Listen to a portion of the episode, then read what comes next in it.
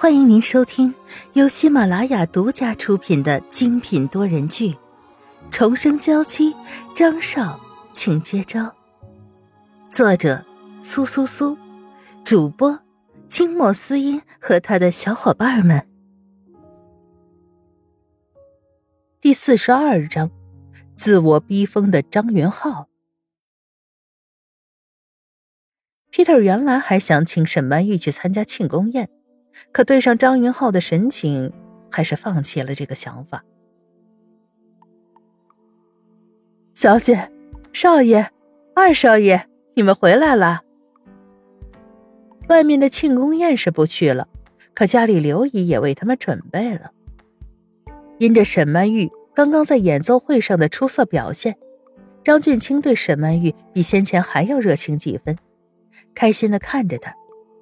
沈曼玉也抬着头，对他笑得很温柔。张云浩只是匆匆的扒了几口，一下就站起来，走去书房。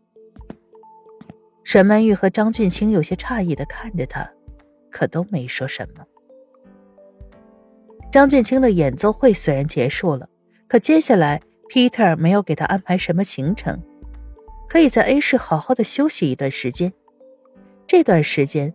张云浩一直待在集团，他不想看到张俊清和沈曼玉待在一起，可是每天回来又忍不住要调出监控录像，看看他们两个相处的过程。每天每天，张云浩觉得自己快把自己逼疯了，明明心里想的都要发疯，却还要装出一副若无其事的样子。他只能每天给沈曼玉安排很多的工作，让她没有时间和张俊清聊天、培养感情。见沈曼玉明明已经如此努力，可还是被张云浩折磨。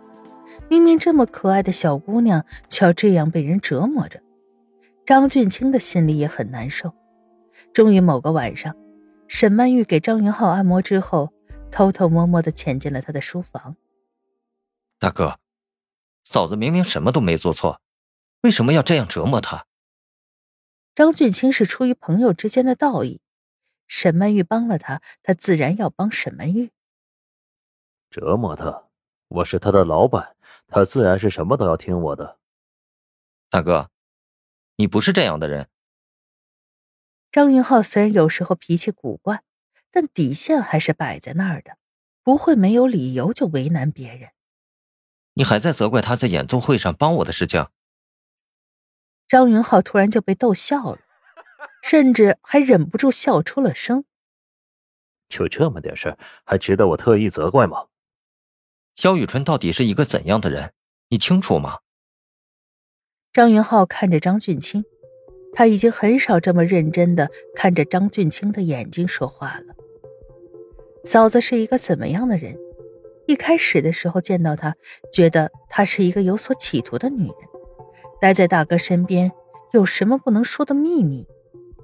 后来听到沈曼玉的弹琴声，甚至两个人还在演奏会上合奏了，能弹出那样音乐的人也不会有多复杂。我不清楚你们之间到底发生过一些什么，但是我能确定，萧雨纯不是坏人，不是坏人，他就是杀害曼玉的凶手。我还要对他怎么样？杀害沈曼玉的凶手？这不可能。不然，你以为凭着他什么都没有的背景，为什么能站在我身边，成为那么多女人都想成为的张太太？既然是这样，你为什么要把他留在身边？直接把他办了不就行了吗？就凭他，怎么可能得得了手？在这背后是一场巨大的阴谋。我要以萧玉纯为引子，把后面那些人都引出来，一个不剩的处理了他们。张俊清终于知道为什么张云浩会这样，可他还是不敢相信，沈曼玉怎么会是杀人凶手？一边是完全不敢相信，一边又是张云浩如此笃定的神情。张云浩没有必要骗他，他也没有必要一定要相信。张俊清。沈曼玉看到张俊清的神色有异，主动跟他打招呼，可张俊清就像被什么吓到一样，往后退了一步，快步的离开。当天晚上，餐桌上就没看见他，张俊清去什么地方了？沈曼玉有些不解，他的状态好像有点奇怪，会不会是出了什么事了？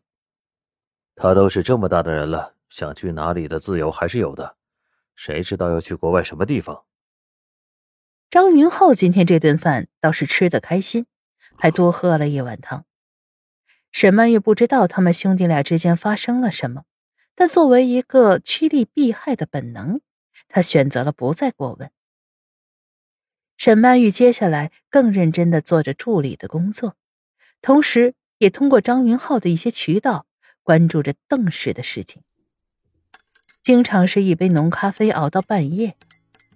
萧雨纯，张云浩看见沈曼玉的房间门虚掩着。不由得推门，靠在门框上。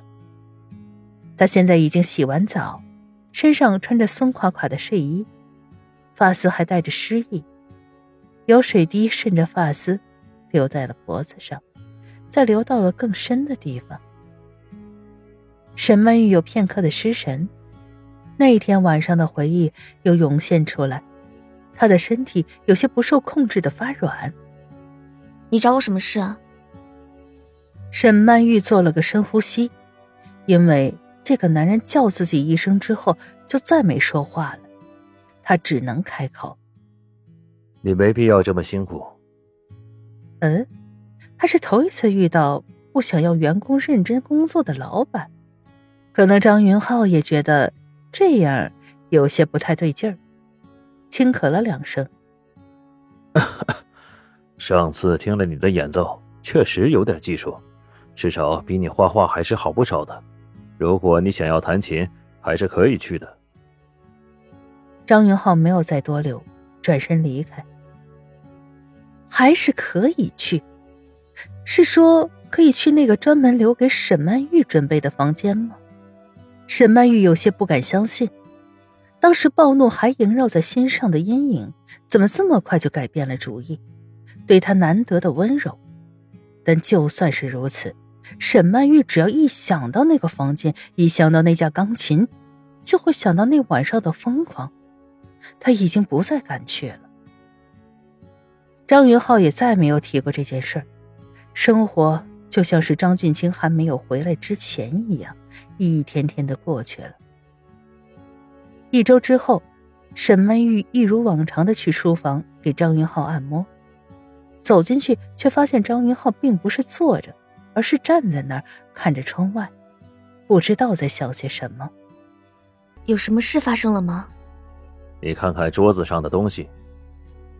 张云浩转头看着萧雨辰，神色复杂，示意他看桌上那张红色的喜帖。喜帖上写着邓伯苍和傅艺文两个人的名字，原来他们要订婚了。沈曼玉只是看了那一眼，放下来，多讽刺啊！三个月前，在他和邓伯苍结婚的喜帖上，他们两个的名字还写在一起，还特意请了傅艺文来做伴娘。可现在，男人的名字没变，在他名字的旁边，却再也不可能是他了。动作真快。是啊，动作可真快。沈曼玉还尸骨未寒，这个男人就如此高调的宣布订婚，生怕别人不知道他们两个做过那些令人恶心的勾当。